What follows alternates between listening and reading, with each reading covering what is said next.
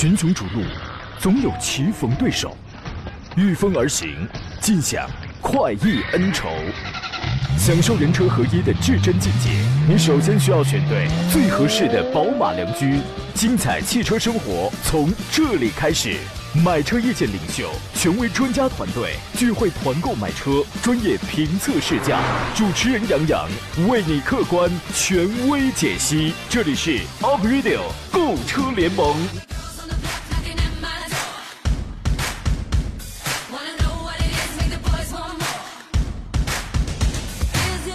谢谢。每回我一来的时候啊，包括我还没有来之前，我们就有朋友在卡着表啊。刚才有人给发微信说十点零四分节目正式开始啊，还有网友发微信带着阳光奔跑说，哎，我来也马上开始。每回我要来之前，你们都是这么兴奋的吗？这样好吗？欢迎各位在礼拜四的上午时间收听山东交广打通现在我们开马启航的 Aprilio 购车联盟，我是杨洋，在济南问候全省的汽车人朋友。一场雨过后，天气开始热了不少。昨天我讲，我说这个济南的酷暑啊，酷夏离这儿就没有二里地了。今天我发现呢，其实昨天就已经发现了，哇，天热了太快了。有人说，别说命了，我的灵魂都是空调给给的。刚才我上节目之前，我就我就突然想，这古人啊，那个时候他夏天他怎么治冰啊，对吧？待会儿咱们问问今天的这个座上客，给他来一道宿命题啊。十一点到十二点。专业探讨研究选车买车问题，想真实知道哪一款车的优点缺点，想了解哪一款车值得推荐、值得购买，欢迎拨打直播间两路热线电话，现在开通了，号码是零五三幺八二九二六零六零八二九二七零七零，还有几种网络互动方式。节目上、节目以外的时间，您可以分门别类联络我。山东交广杨洋侃车，这是我的新浪微博账号，车友群是四八四二幺幺零零 QQ 群啊。微信公众账号，您现在可以关注山东交通广播，或者是杨洋侃车。后一个呢，第一个杨是木字旁。第二个羊是提手旁，砍大山的砍，在公众账号里搜索，或者直接搜索小写的拼音全拼“杨洋砍车”就可以了。节目以外的时间，欢迎通过这个跟我来联络啊。同时，我在不断的在这个发奖品，很多朋友昨天已经收到了。哎呀，那显摆的呀，是吧？然后收到了这个车模的大的大车模、小车模，嗯，这个那个的啊。祝你们愉快吧。今天做上宾呢是济南银座品鉴汽车的田道贤、田伯光老师。您好，田老师。嗯，大家上午好。给您出一道。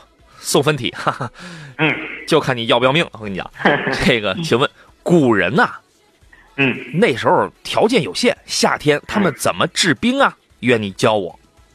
他们找大夫啊。你说了那是治病，你说的不就治病吗？我说了是治病。我到底刚才我到底说了些什么啊？嗯，我治是治病啊，治病。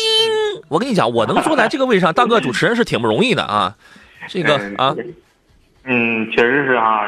作为一名优秀的主持人，说发音一定要清晰。那那可不是啊，治病啊，这是两回事儿啊。这个病毒占领高地，我跟你讲，这个干主持人这行他挺不容易的啊。对，确实不容易，对吧？掌握各方面的知识。你说古人如何治病，你你这个事儿都得在你的考虑范围之内，确实是很难。你别绕了，你就说你知不知道，快点。我当然知道了啊。古代如何治病？我治病我知道，治病我应该也知道。应该我我当时看过一篇文章啊，应该是用硝石吧，硝石。的热量，然后哎呀，水的温度降低，真厉害。为你点赞啊，老铁，这个确实是用硝石，现在叫硝酸钾。你说他们那他们那时候怎么那么聪明？他们就发现说这个硝石，这个跟水接触之后，哎，唰的就吸收吸收走大量的热量，水温就降低，甚至能这个结冰。然后人家就想尽办法把这个水呢装进一罐子，然后在罐子外头再弄一个大盘子啊，盘子里边这个倒满了水，把这个罐子呢就放在这个就浸泡在这个大盘子里边啊，然后呢在这个盘大盘子里边加那个硝石，慢慢慢慢慢慢的，你罐子里的水它又成了冰了。但是这招啊，还必须得是有钱人才能玩得起呢。因为消食也不是一般人都能够有的，是吧？哎呀，我现在我都不知道消食、硝酸钾，我这这个我都不知道。你说咱俩要是活在古代啊，夏天咱俩就没活头了，要钱没钱，化学也没学好，只能干等着热死。嗯嗯，没关系，你你我我估计我能活下来。为什么？你有钱还是有知识？哎，我瘦，我不怕热。你起来，起来啊！当然，那个时候你要是想想要给衙门交点苛捐苛捐杂税啊，是不是也能凉快点啊？先跟田老师分享一个消息，让您也冷却一下。五月二十五号呢，就是这个礼拜五，将迎来新一轮的油价调整啊。由于国际原油逼近八十美元的关口，所以本轮成品油的零售价迎来五连涨，可以说是几乎毫无悬念。凉快了吗？哎呀，油价再涨快八块钱了吧？得。那它这这个到不了，这个坚决到不了。你看它涨多少？它是汽柴油价格这一回预测的上调每吨是两百一十五块钱，几毛钱呗，几毛钱，两三毛差不多。其实有时候吧，大家觉得一次涨几毛，一次涨几毛，嗯，挺过瘾是吧？多了之后也是挺多的一个金额，挺过瘾的啊。带着阳光奔跑说，古人连金字塔、长城都能造，何况区区的冰啊？真的，古人的智慧真厉害。但我到今天我都不相信金字塔是他们埃及人自己自自己建的。我到现在我都我都不想，你好好说话，这是国际友谊啊。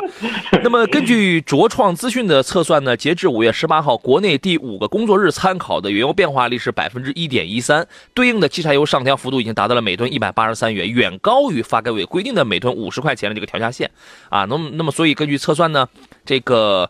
截至五月十八号，参考原油品种均价是每桶七十四点九六美元，变化率百分之四点二八，对应的这个汽柴油价格将上调，大概啊是在每吨两百一十五块钱左右。本周五晚上的零点，那么就要正式涨价，可能也就两毛或者三毛钱这么一个幅度吧啊，各位可以自行斟酌。可能周末要迎来这个出行的高峰，尤其是准备要出远门的这个大车的朋友，那么你对于这样的信息应该是非常敏感的。今天节目我们有一互动话题。叫你觉得新能源车怕不怕水啊？田老师，你先说说，你觉得怕不怕？我觉得新能源应该是怕水吧。新能源汽车应该说它的主要是靠电能驱动嘛。嗯。电与火应该说是我感觉火应该是它的，呃，重大的一个一一个一个隐患吧。是吧？原来这个在消费者群体当中，在业界啊，对于新能源车的，尤其之前小型车比较的多嘛。对吧？特斯拉那样的车离我们还是要远一些。呃，大家对于这个小型的新能源车最诟病的两点，就觉得，哎，它可能是这儿不行。第一是涉水不行，所谓涉水不行，可能就会漏漏电啊。嗯。另外，我们可以把这个概括为叫安叫安全不行吧？有一个电，也有一个火，是吧？这是两点。第二个觉得，哎，这样的小电动车它爬坡肯定不行。可能说这话的吧，咱们都是从雅迪那个时候骑过来的，你知道吗？哎，田老师，你小时候被电过吗？哎，我小时候经常被电，因为特别经常被电。我家里有有一个电线露头了，我当时特意去摸了摸它，啊，发现那种感觉是很爽的，是吧？我们听到这样的消息，我们表示很欣慰，非常愉快啊。这个现在我还能在这里为大家服务，嗯，不容易。小时候呢，我也被电过好几回，有一回还挺厉害的啊，忘了。告诉各位，我小名叫霹雳贝贝。咱们晚点咱们说这个互动话题。你觉得新能源车怕不怕水啊？欢迎各位通过微信互动以及我们 QQ 互动的方式发送你的观点到我们的这个平台上来啊。五月二十二号呢，工信部发布了一纸目录，叫做免征车辆购置税的新能源汽车车型目录的这个名单。它主要是对从去年一月一号起列入这个名单的车型的产量或进口量进行了一次核查，对无产量或进口量的这个车。行予以撤销，咱们待会儿说一说。来了，诸位，我们继续回到节目中，咱们把这个事儿说完，马上来看大家这个分门别类涌现过来的这些个问题啊，问题真是五花八门，什么都有。刚才有车友在我们车友群里说，凡是带电的都怕水，你说电热水壶怕水吗？啊，是吧？也那也未必啊。那么这一次的这个名单呢，主要是对于大家，你你刚才你有你有那个听清楚了吗？它对于没有产量或者进口量的车型予以撤销，就是说我不再我国家我不再给你免购置税的这个补贴政策了。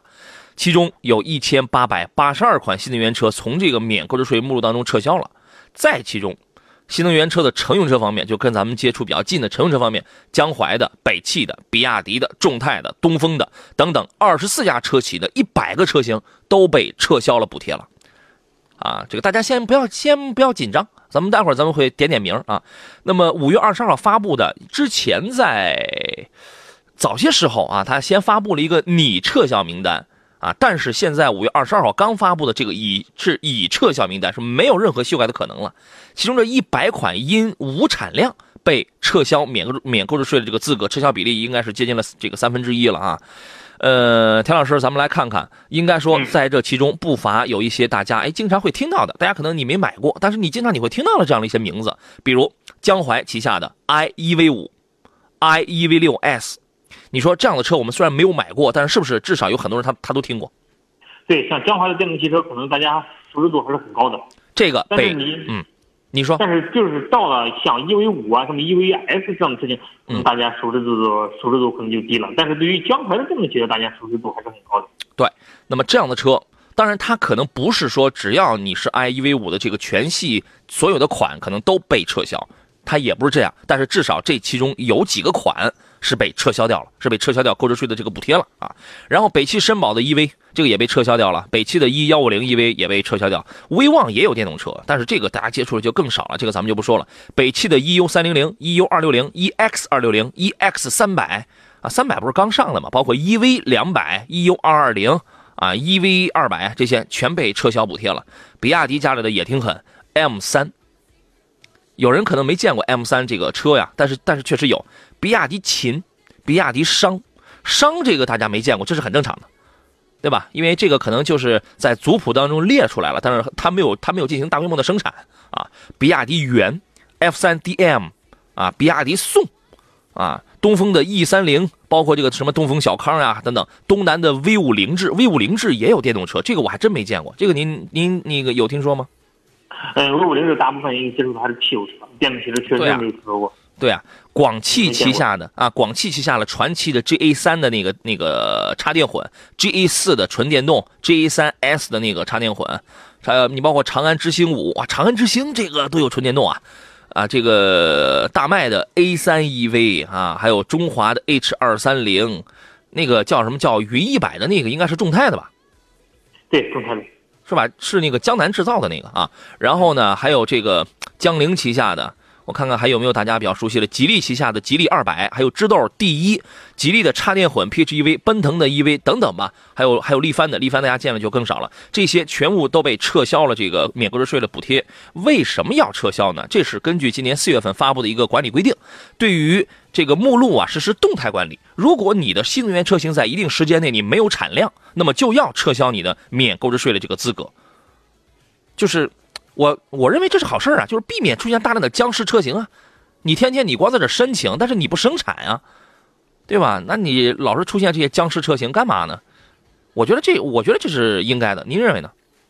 对，这我觉得对于车商来说，应该也是一个利好。嗯，你应该促进他们就是往更多的就是销量好的车型上去发展，不会说是大量的。比如说我们有，比如说占据了很多这种。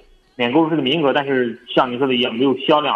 嗯，其实对于他们来说是没有销量，就是因为没有上占有率。对，没有上占有率，其实在市场也没有声音。要么就是有这个车型都无所谓了。对，要么就是没有销量，要么就是你这个车型技术资格都太老了，对吧？这里边呃被撤销免购置税这个资格的名单当中，其实能看到有一些热门的车型。呃，它还能不能享受优惠？主要有三种情况啊。一是车企为了同一类产品申报的时候，基于部分参数信息或者供应商的不同，会有多个型号，即使其中某几个型号被撤销，也并不影响这个产品系列的其他型号继续销售。大家能能听明白了对吧？比如刚才提到了比亚迪唐宋这样的车型，那么都在其他批次的目录当中也有相关型号入选。第二个原因是部分的老车型逐渐退出市场，已经已经不再卖了。比如二零一四年第一批目录当中进入那个长安的 E 三零车型，当当时续航里程理论。标定才一百二十公里，你这能干什么使啊？这个，所以据说即使撤销影响也不大。第三一个是部分车型研发出来以后，仅仅是作为技术储备，没有推向市场，就是也没有产量。比如比亚迪商这样的啊，所以说这是最近呢有一个消息，我们车友群里有朋友说，嗯，以前老师咋教的？禁止用湿透的东西触碰电线，不信你试试。哎，我我跟大家有那个说一条，就是大家有的时候会在家里用那个吹风机，对吧？赵林肯定不用，田老师用吗？嗯，我觉得我平时也不大用。哦，你头用，照会用。你头上植被也不太富裕吗？张老师就那一根头发吹什么呀？你一根头发吹的有感觉啊！好嘞，你 放风筝啊，那那个用这个吹风机的时候呀，不要一边用着，然后那那一只手触摸水龙头啊，这个很危险的，这是很危险，不要试啊。那个，我们来看看其他朋友的这些个问题。欢迎参与到今天我们的互动话题的讨论当中。就是你觉得新能源车它怕不怕水啊？木云说话说热烈欢迎新时代两两位双黄大大师登场。我们怎么就双黄了？双黄得有一个不说话呀？你们俩这是绝配啊！谢谢啊！看看大家的这些个问题。呃，W H Y 这是青岛的老朋友，他说杨帅，我一朋友啊有一米九四，还跟我差不多高啊，是吧？五十万左右的车，奔驰 E。啊，还有宝马的五三零，哪个会好一点？这能办完了。要求舒适点，动力大点，操控好点，或者还有更好的推荐吗？轿车优先啊。田老师怎么看这个问题啊？嗯，一米九四，其实我感觉跟你个头差不了很多。那是。呃，跟你可能他比你高也就二十二十来二十公分吧，也是。你走开。你也就得一米七左右吧？我一米七吧。啊，一米七八，一米七哈。一米吧，很好。呃，一米九四的个头，应该说做 E 和做五三零来说的话，其实应该也是挺局促的，并不是很大。你你你你谁？您的意思是后排就没法坐了？可以啊。他这个他这个头，我觉得适合买 S 或者买买 S 买 S 还至少 S 级以上的车型，空间上才会我觉得应该是开着应该是比较舒服的，或者七系的车型。其实这个看你是开还这个还是坐，开啊都能坐开，影响不大。对，开都能坐开。后排就没法坐人了。啊，反正坐上去要拘谨点呗。稍微拘谨点毕竟这两个也都是五米多的这个车长，也都三米一多的这个轴，呃不，那个奔驰 E 的轴距稍微短点不达到三米。反正五系，我觉得你一米九的话，应该应该没问题。我们之前试驾的时候，因为他们很多人他们都比我个都比我个高，我还不到一米八，他们都比我个高。我发现他们开的时候，我在后边倒也能坐开。哎，其实我为他们推断呐，你看科比都开 smart，哎，有啥有啥不想开的？是意思，我觉得两个车在空间上倒是都问题不大啊。那么他要求，呃，舒适点，动力大一点，操控性好一点。那么这个就回到我们之前讨论讨论那个问题啊，你是以开为主还是以坐为主？开毫无疑问，这一代的五三零除了方向盘的质感略轻之外，很好开，非常好开，它比 E 两百好开太多了。它比一两百的提速啊，转弯的过弯的就是提，就是第一是提速，第二是第二操控性，第三就是乘坐舒适度都要高。哎，Clear 的平台整车就是瘦了有一百多斤，整整车更轻。我唯一我不喜欢的这一代五系是方向盘太轻了。嗯。然后那个提速，它这个确实快，但是我之前我给了一个观点，就是说你如果是开车为主的话，那这个无所谓了。但是你要考虑一款商务用车，如果别人在后排在坐你的车的时候，他。会不会他是喜欢你一点油门蹭的一下往外窜这个感觉呢，还是喜欢奔驰 E 那样的慢吞吞的，稍微带点慢吞吞的那种稳重厚实感？我觉得这是两种感受的问题啊。五系呢其实是一款商务用车，但它现在的调教过分强调于个人驾驶了。呃，从舒适性上，你觉得它还提了一个舒适性啊？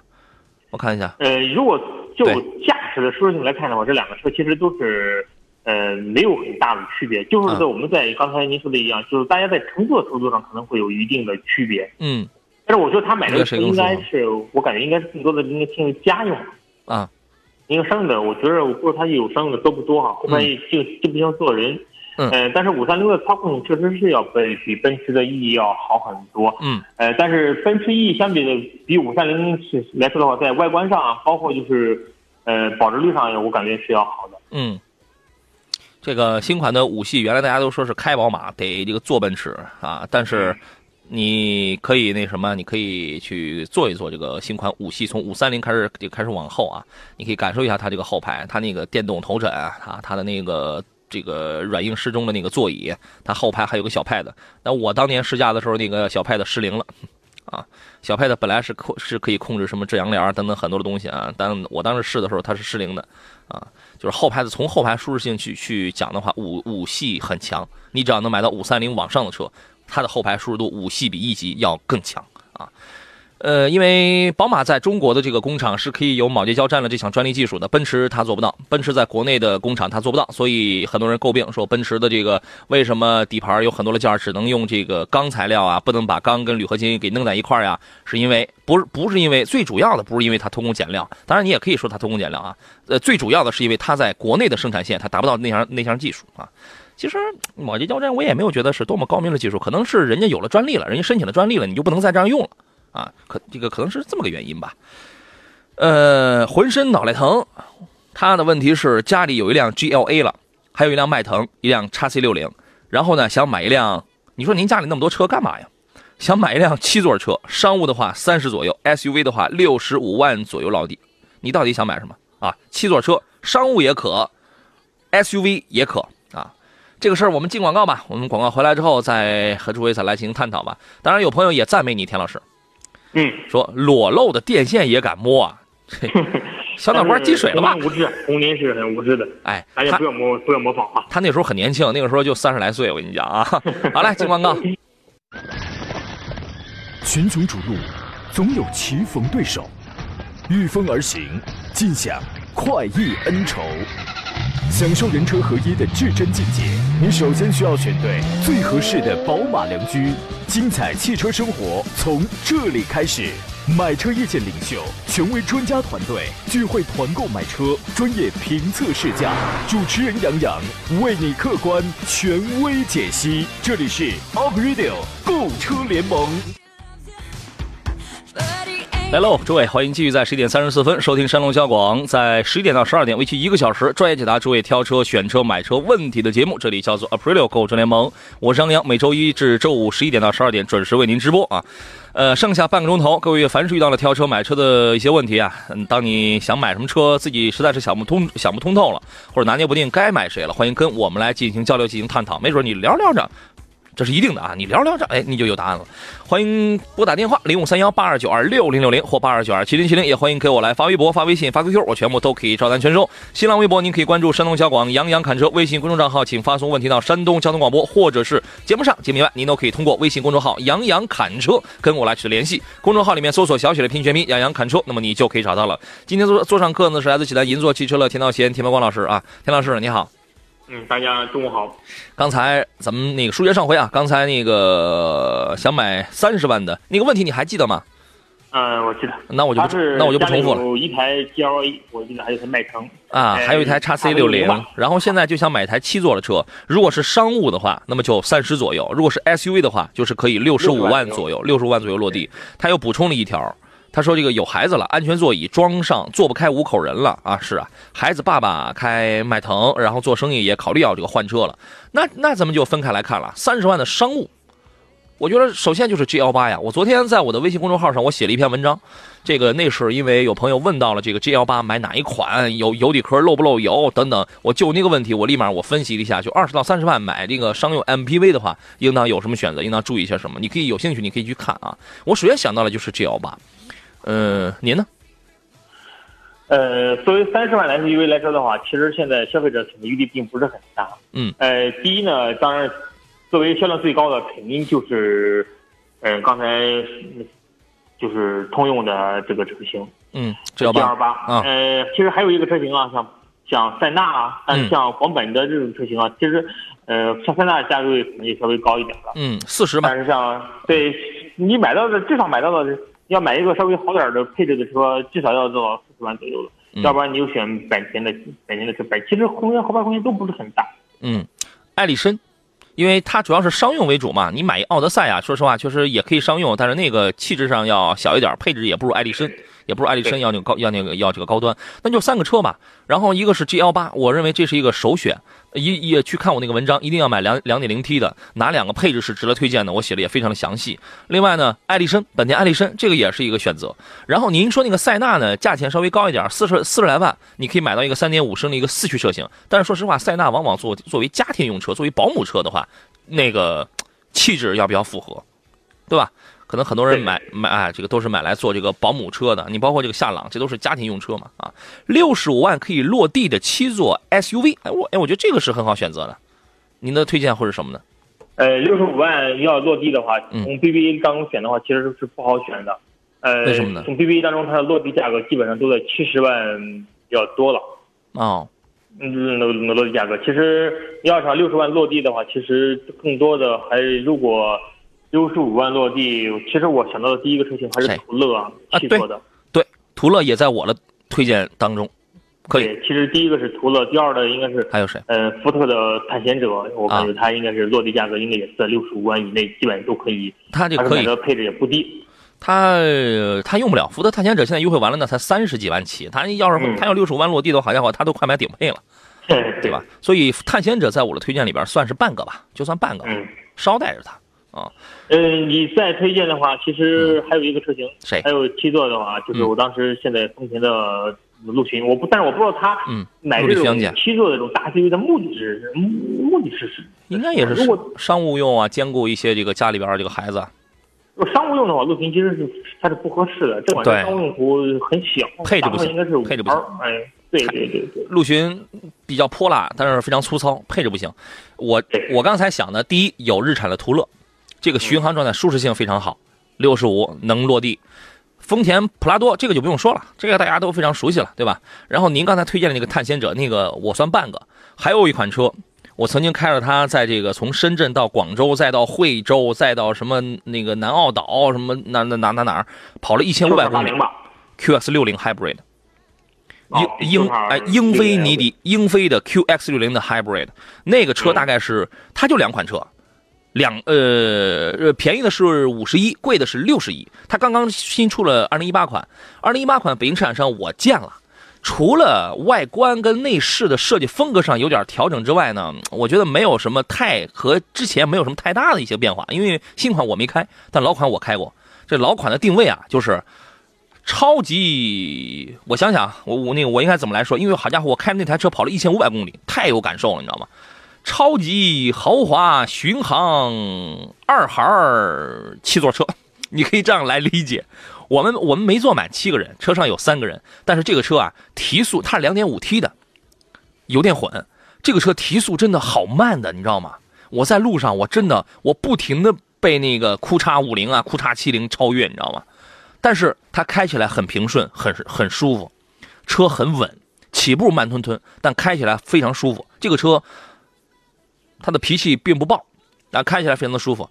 内饰呢，我觉得，反正反正上一代车呀，那个内饰它就是日产的风格，啊，配置也一点不奢华，连个 CarPlay 啊，手机投投影都没有，全车就一个 USB 接口，我连蓝牙连了半个钟头，你知道吗？就一个 USB，我是要充电呢，这个还是要连手机啊？反正这点挺困难。但是这个车它真舒服，你知道吗？电动尾门，电动踏板，第三排应该也带电动吧？我这个忘了。非常舒服，我建议你可以看一看。另外，这个车非常的省。曾经有人从大概是北京开到杭州，还就还是开到哪儿？我有位车主他跟我分享，每百公里是五点几升油。啊，就是说这个车你可以作为你的一个选项当中，你可以去研究一下啊。这个咱们就不再多说了。夏天的风说啊，刺客说杨洋，我是昨天节目里问想买非承载车的啊，你的当时是说要四十万是吧？当时推荐了牧马人跟跟帕杰罗。昨天我看了一下，帕杰罗现在是承载着车身了啊，进口版的帕杰罗应该是换成承载式了。但是你可以买广汽三菱那个劲畅，帕杰罗劲畅就广汽三菱版的那个那个应该是非承载的。然后那其实，在四十万的非承载真的不多呀。牧马人算一个，普拉多算一个，还有吗？劲畅算一个。呃，福特的有一款嘉陵福特的有一款也是飞飞车的车身，叫福特的撼路者。撼路者。撼路者，嗯，撼路者应该说，它四十万能买到，应该说顶配了，基本上在差速锁，嗯，后排在差速锁应该是能买到配置很高的了。对，但是人家要买 ACC 的，人要花四十万了，我我觉得撼路者可能就要毛就要粗糙点了。对吧？对，撼路者其实更多的进攻还是在二十五六万到三十万。对对对，是的啊，是。呃，邢勇问烟台收听山东交通广播的频率变成了多少了呀？变成了九 FM 九十八点五啊！欢迎你的持续收听。任我行说，两位三零八 S 小钢炮怎么样啊？一点二 T，我不考虑保值率，我就喜欢它的闷骚型。嗯，来啊，那你就拉一台高尔夫，然后 PK 一下嘛。可以啊，没问题。如果就是想特立独行买三零八 S，绝对我觉得就是一点问题都没有的。对，那你真的你不要考虑保值的这个跟售后的东西啊，对吧？你第一你不要考虑保值，第二呢你不要考虑这个车将来你的故障率，第三你不要考虑将来你的配件，嗯，你就是喜欢这种感觉，为这种感觉而买单。就是买了车之后就买两个耳塞，你你问问销售随车配耳塞嘛，你就塞上，谁说话都不听。我跟你讲。就光自个儿开，小车车风很运动，很时尚，跟就是其实绝大多数人都去买高尔夫去了，都去随大溜去了。对，如果这个价位十一二万、十二三万的话，其实买高尔夫的用户要比买三零八 S 要高很多。但是真正好的其实是一点四 T 的高尔夫，但是一点四 T 的高尔夫那价格那又高了，那那又要高很多了。三零八 S 也不便宜，三零八 S 应该是卖到了十一二万吧，是十万多吧？是。这个这就好比你买三零八 S，如果你也去买一点六升的话，说实话也挺没劲的，挺没意思的。虽然它那个一点二 T 它是个三缸机吧，但是这个它买一点六 T 啊，三零八 S 是没有一点六 T 的。哎哎哎有有有有，sorry sorry 呃，标致家里的车基本都配一点六 T，什么四零八那样的都配。那我花十五六万呢，纯玩啊？那种感觉嘛。我十五六万，请问我为什么不去买一个二手的 GTI？或者我买一个高高功的那个高尔夫啊，我觉得这也是一问题啊，这个。他可以选择高二了，就是国产的高二。对啊，对啊，反正买来玩我觉得是可以的啊。夏天的风说：“杨你好，朗逸、雷凌、昂克赛拉这三个车怎么样啊？主要是家庭使用，哪个好用、好开、省心呢？好开，我觉得得看你的选择排量啊。新朗逸，朗逸 Plus 马上就要上来了，但是 1.4T 呢，它是一点五升跟 1.4T。但是话说回来，即便是一点四 T 的这个配置很高的车，因为现在它价格它没有出来，我预摸着顶配应该会在十四五万吧，十十十五十五左右吧？您觉得呢？顶配它应该是跟速腾的速腾的十六万三千八的车应该会拉开差距，它应该会略低一万左右，应该在十五万三千八。十五万多，但是通过我之前的这个了解，即便是顶配车型，配置也没有特别的奢华。嗯，大众车的顶配往往没有很高的奢侈的配置，对它没有什么现在非常主动呃主流的那些什么，嗯，很科技的那些个配置，就是像一杯温吞水一样简单够用。啊，但是这个车最打动人的是它的那个型新款车出来之后，它那个样子是最打动人的。然后呢，我看到那个样子之后，我这两天我在想一个问题，嗯，你买了车，你是更注重外观还是更注重内在？可能有的时候，你比如说你一个月啊，你前十天你会觉得，哎，这个这个车让别人看起来觉得很漂亮，但你后二十天你坐在里边，你觉得哪儿都不得哪都不得劲儿，最终还是得看自己的在舱里的一些个感受。对吧？啊，我们先进广告，回来之后咱们说这个问题。来了，今天最后一段节目，我觉得田老师，咱们这个节目的这些个问题，咱们又聊不完啊！大家问的问题特别的多。刚才那三个车主要家用，哪个好用、好开、省心啊？你的选择是？三个车，如果你就开一遍之后，你会发现三个车当中其实都差别并不是很大。嗯，怎么讲？因为在这种十万多，甚至就是在这种八九万、九万到十万这个价位的运这个种家庭用车当中，整体水平很接近，是吧？都很接近，整个油耗、油耗水平啊，包括操控性啊、空间啊，都很接近。这时候选择的时候，更多的应该是考验的就是您觉得哪个车你维修方便，或者您更喜欢哪个车的外观，选哪个车就行。那从品质上来讲的话，都没有很大的区别。我打断您一下啊，就是大家注意一个问题，在你问这个车的油耗与保养费用是多少的时候，先考虑清楚自身的有一个问题，先考虑先先考虑人的一个问题，就是就是说你的行驶里程。嗯，对吧？先考虑清楚你的行驶里程啊，然后呢？呃，基本所以说，我感觉选哪个都可以啊。呃，没这三个车型，基本从销量排行榜大家可以看到啊。嗯。虽然朗逸占很长时间占用了第一的位置，但是像雷凌啊、昂克赛拉，呃，整个销量也是很靠前的，所以说都品质上没有多大的问题。它如果都可以，如果按销量来比的话，那肯定就是朗逸在前面，雷凌在中间，昂克赛拉卖的这是这个在最后的，对吧？我觉得你可以拿一个价格来划一条线啊，从价格上去讲，朗逸现在是比较划算的，对吧？它它这个今年款朗逸啊，对对，价格就是现现款朗逸啊，它已经这个价格已经降的已经差不多。我觉得，因为这个月二十五号新款 Plus 它要它要上来，新款 Plus 上来之后，这两个车是同堂卖，同堂卖呢，我我也不觉得现款的就老朗逸会继续拧出多少水分来了。我不觉得它能再拧出多少水分。我不是说这个车还不能拧出水分来，我觉得商家不一定愿意把这个车继续拧出多少水分来了。为什么呢？我我记得我有个同事买了一款朗逸，当时他是前几天刚买的，应该是也不算新款，当时我中间那一款吧，花了不到八万块钱。嗯啊，对，嗯，差不多嘛，对的。然后呢，因为新款的出来。之前说它的价格是十二到十五万，这个预售价格，但我估摸应该是十一万多起。十一万多起，那肯定这个对于买朗逸的人，有的人他会觉得贵啊？为什么呢？我刚才讲了，你买十五万的顶配车，它配置它都是那样的，这个整整车里边塑料感是比较强的，对吧？也没有用一些软性的包，呃，那更何况是低配一点五升的车呀，所以你就会考虑值或者是不值的这么一个问题。然后呢，所以说有的人会觉得新朗逸 Plus 的这个贵贵，那我就去买老款好了。这未必不会出现，又有又有很多人扎堆去买老款的现象。那那在这种情况下，他老款他就没必要再去挤水了，对吧？但是朗逸是是是是这里边一个很均衡的一个选择。雷凌呢买的比较多的是一点二 T 的，一点二 T 的雷凌嘛，反正动力真是要肉很多，尤其是夏天是满载的这种情况下要肉很多。但是它整车车风显得比较年轻。有人有你有人说啊，丰田的车这个长效性好啊，你看大众的车那个现在长效性也是不错的呀，对吧？这个丰田也不是就是没有毛病的，你该有了 CVT 的那个异响，咔咔的那个呃那个吹着哨什么那个异响，它也它也是有的，所以要具体问题具体分析，不能总是以讹传讹的。昂克赛拉在这里边，因为如果你拿价格来画一条线，你买的是一点五升的话，我觉得没什么意思。空间小，动力动力差。两点零的是比较好开的，对吧？但是你那个又没有什么省心跟经济性，它又并不占什么优势啊。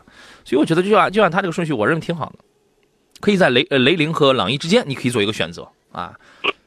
呃，居安思危说，两位好，请评价一下奥迪 A4L 吧，哪一款是合适的？呃，A4L 最合适的其实是它的三十四万多的时尚型，是它应该说性价比比较高，也是现在比较好的。现在到二十几了。现在到二十八九左右吧。嗯，可以啊。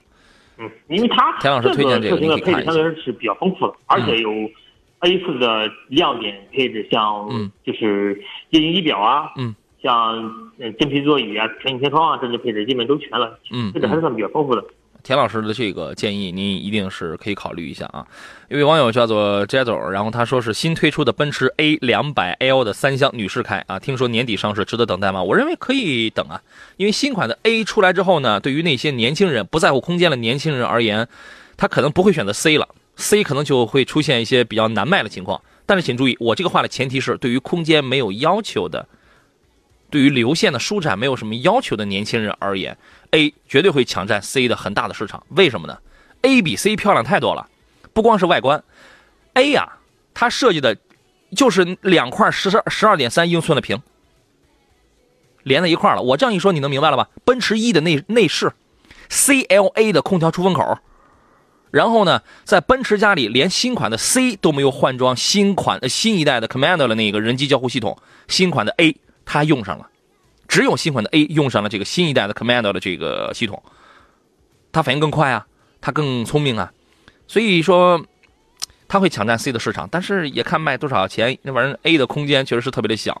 新款的 C 呢，我在北京车展上见过，哎，请田老师给指出来这个奔驰 C 的有几大缺陷是什么？呃，其实 C 作为一款就是曾经的经典车型来看的话，其实现在。它的优势和劣势还是比较明显。第一，优优势咱们啊，优势咱们就不讲。现在说比屏，它屏小啊。啊，那个屏就是旁边有个黑边那个特别的傻，是吧？对呀，特别的傻。很多人这个这个问题是很多人拒绝 C 的很大一个原因啊。五年前买买个导航仪都都没这么傻的，真的。对，对吧？并且整个也不是特别流畅。对，其中一个因素。呃，第二呢，现在 C 虽然后排空间大了，但是后排空间。后排座椅特别非常窄，坐在后边舒适度并不是很高。就是包括它真皮的用料，我感觉它它现在这个跟当年的 C 来说是有很大差距的。嗯，而且后排座椅不能比例放倒，好像只有 L 只有加长版是可以放倒的吧？哎，加长版呃不，加长版应该也是放不倒的吧？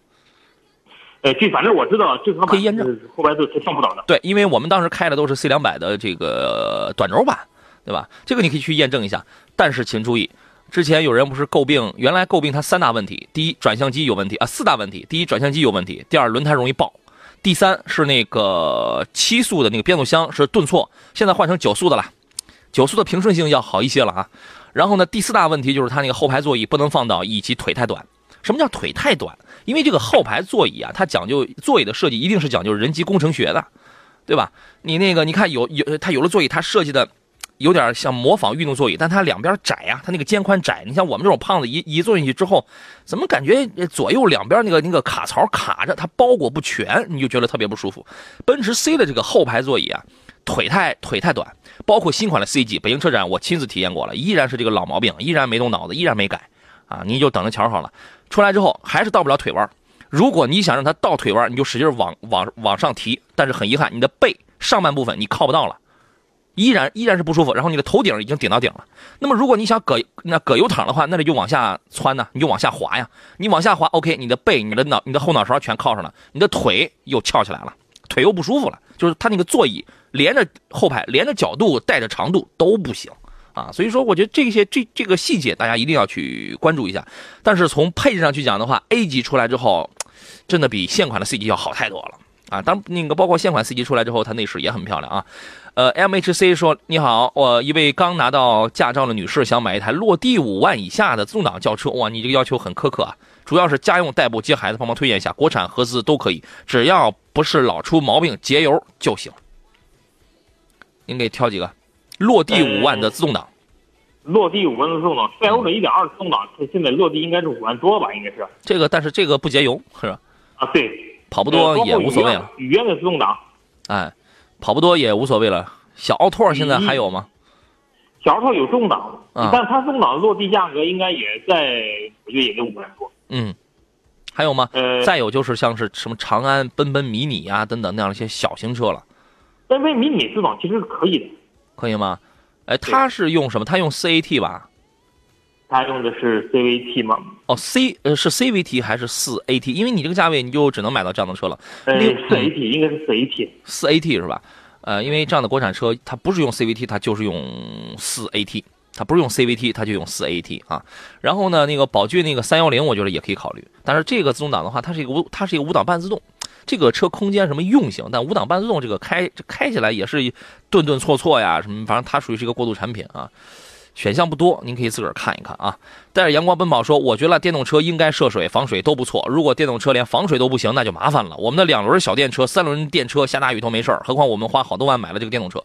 今天没时间了。”呃，因为最近我看了一篇文章啊，他就是来分析这个新能源车到底防不防水。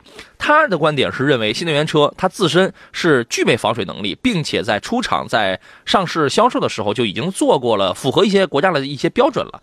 他尤其提到了一个 IP 防护等级啊，我们耳熟能详的就是 IP 六七的这个标准，因为这个标准我们的手机、手表、其他的移动设备，咱们要是看那个使用手册的话，会发现它如果有个 IP 六七的话，那么它是防尘。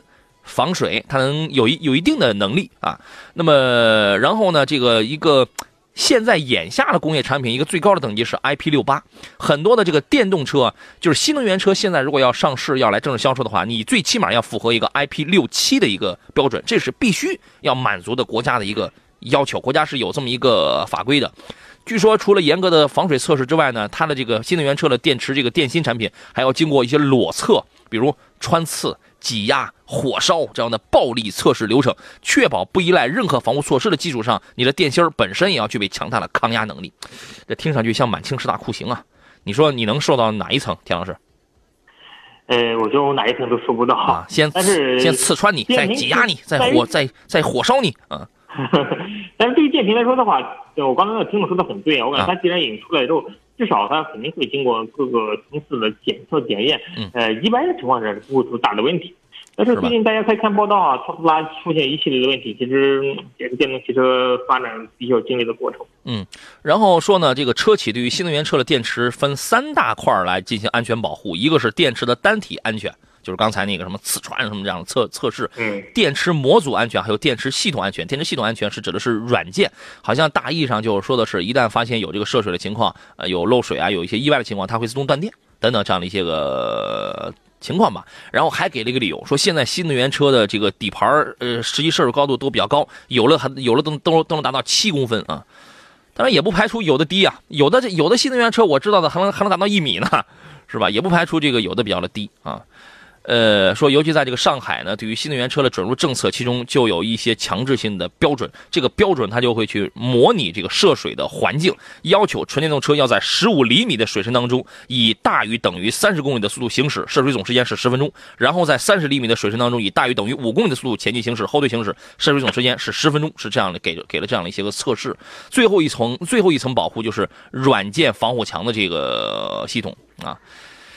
呃，是这么说的，我觉得大家有兴趣可以去研究一下。时间关系，我们最后咱们就不展开再讨论这个问题了，就到这儿了啊！感谢田老师来做客，咱们下回再见。嗯，好，下回见。感谢电幕前的诸位，我是杨洋。结束了今天的节目，还有一些问题咱们没有解答完，留到明天上午的十一点，我们准时再聊吧。节目以外，请通过微信公众账号“杨洋侃车”与我来取得联系。好了，明天见。